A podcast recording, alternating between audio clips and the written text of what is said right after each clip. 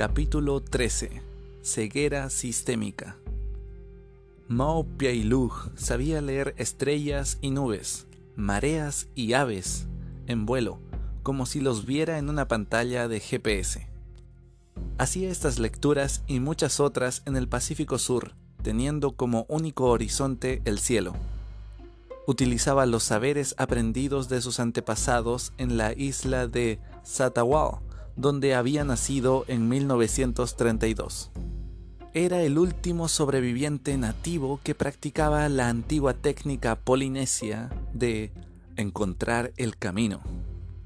Piloteaba una canoa valiéndose tan solo del saber popular y así atravesaba cientos o miles de kilómetros para ir de una isla a otra.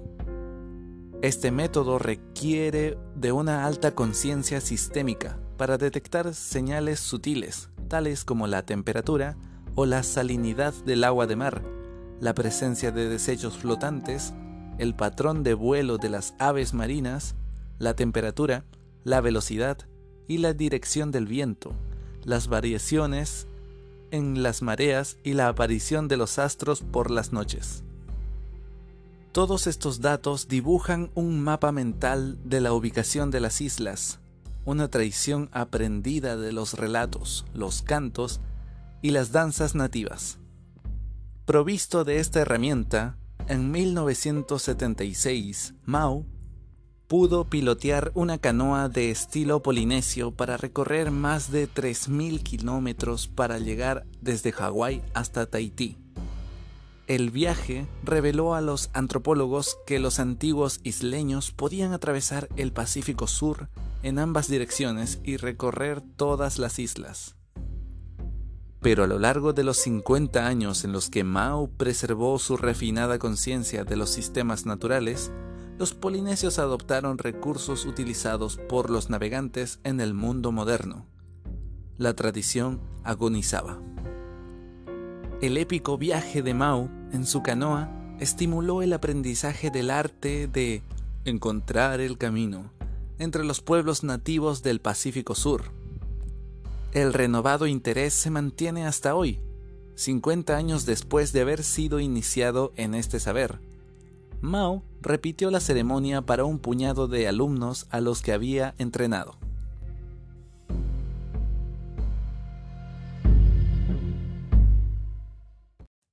Este saber tradicional que los mayores han legado a los jóvenes de una generación a otra es un ejemplo de los conocimientos en que se apoyaron todos los pueblos nativos para obtener el alimento, la vestimenta y el albergue que les permitiera sobrevivir en su ecosistema. A lo largo de la historia, la conciencia sistémica, que detecta y mapea modelos para organizar lo que permanece oculto en el caos del mundo natural, fue impulsada por la necesidad imperiosa de comprender el medio para posibilitar la supervivencia. Los habitantes originarios de las islas debían saber qué plantas eran tóxicas, cuáles eran nutritivas o sanadoras, dónde conseguir agua potable, recoger hierbas y encontrar comida, cómo leer los signos de los cambios de estación. Nuestra biología nos prepara para comer y dormir, aparearnos y alimentar a nuestras crías, pelear o huir, y actuar de acuerdo con todas las tácticas de supervivencia que la especie humana ha aprendido. Sin embargo, como hemos visto, no existen sistemas neurales dedicados a comprender los sistemas más abarcadores dentro de los cuales esto ocurre. A primera vista, los sistemas son invisibles para nuestro cerebro. Carecemos de comprensión directa acerca de los múltiples sistemas que gobiernan nuestra realidad. Los comprendemos de manera indirecta a través de modelos mentales, por ejemplo, las mareas, las constelaciones y el vuelo de las aves marinas, y actuamos a partir de ellos. Los modelos más respaldados por datos permitirán intervenciones más efectivas, como lanzar un cohete hacia un asteroide. Por el contrario, si no están suficientemente respaldados por datos, las intervenciones serán menos efectivas, como ocurre con una gran parte de las políticas educativas. Una tradición se funda en lecciones aprendidas con esfuerzo, que se transformaron en un saber compartido, como ocurre con las propiedades curativas de las hierbas. La generación adulta transmite el saber acumulado a los jóvenes. Una de las discípulas de Mao es Elizabeth Kapuwalini Lindsay, una antropóloga nacida en Hawái, especializada en etnonavegación, que se ha convertido en exploradora y miembro de la National Geographic Society. Su misión es el rescate etnográfico, la conservación de saberes y tradiciones que progresivamente se pierden.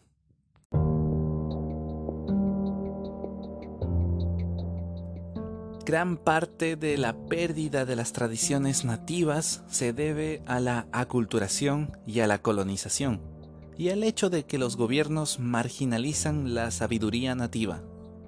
La tradición se transmite de diversas maneras. Por ejemplo, la danza hawaiana era un código de movimientos y cantos que hablaban de nuestra genealogía, de la astronomía, las leyes naturales y los fundamentos de nuestra historia cultural. Los movimientos de los bailarines e incluso la percusión de los paju tienen significado. Me explica Elizabeth. Eran prácticas tradicionalmente sagradas que luego los misioneros calificaron de inmorales. Con el resurgimiento cultural de la década de 1970, regresaron las antiguas hula. Hasta entonces, los modernos hula se habían convertido en diversión para turistas.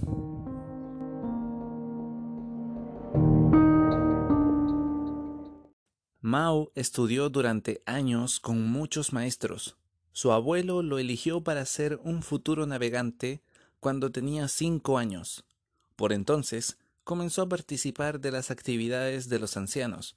Por las noches preparaba junto a ellos las canoas para salir a pescar, escuchaba sus anécdotas y ponía atención a los consejos implícitos mientras todos bebían. Sus profesores fueron media docena de expertos navegantes.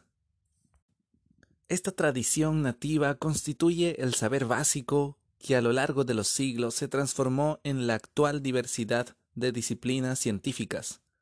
Tal vez este desarrollo espontáneo responde a la innata necesidad de comprender el mundo que nos rodea. La cultura es una invención del Homo sapiens. Ha creado el lenguaje y una red compartida de conocimiento que trasciende el saber y el tiempo de vida de cualquier individuo, que puede utilizarse cuando es necesario y transmitir a las generaciones siguientes.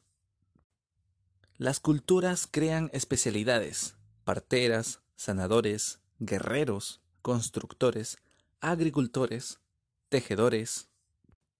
Cada una de ellas implica un saber que es posible compartir y los más sabios se convierten en guías y maestros de otros. Las tradiciones nativas han sido cruciales para nuestra evolución social, es la manera en que las culturas transmitieron su sabiduría a través del tiempo. En épocas primitivas, las tribus sobrevivían o morían, dependiendo de su inteligencia colectiva para interpretar su ecosistema, es decir, para anticipar el momento en que debían sembrar, cosechar, etc.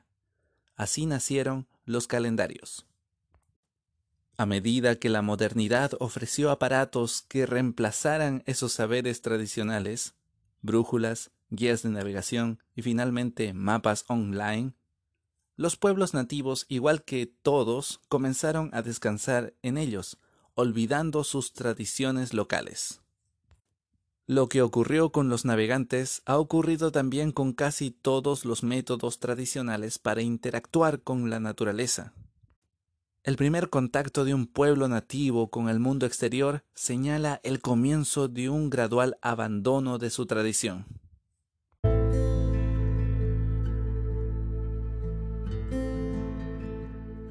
Cuando conversé con Lindsay, ella se disponía a partir hacia el sudeste de Asia para reunirse con los Moken, un pueblo de marinos nómades.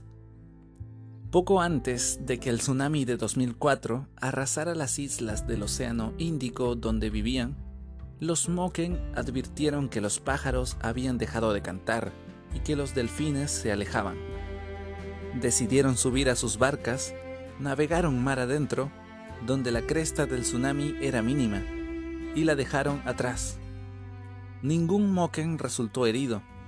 Otros pueblos, que ya no observaban las aves y a los delfines, y en consecuencia tampoco las imitaban, murieron.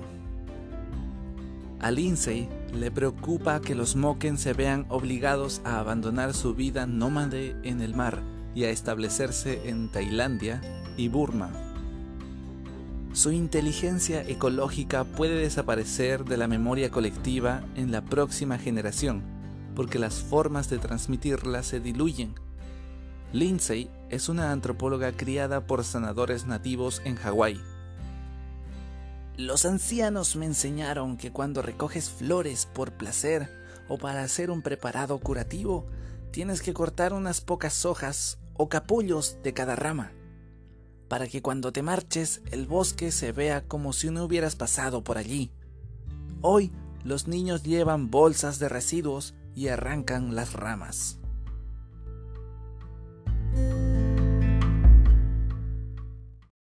Esta inconsciencia con respecto al sistema que nos rodea me desconcierta desde hace tiempo, en particular al investigar nuestra pasividad colectiva ante el peligro que nuestros actos cotidianos representan para la supervivencia del género humano.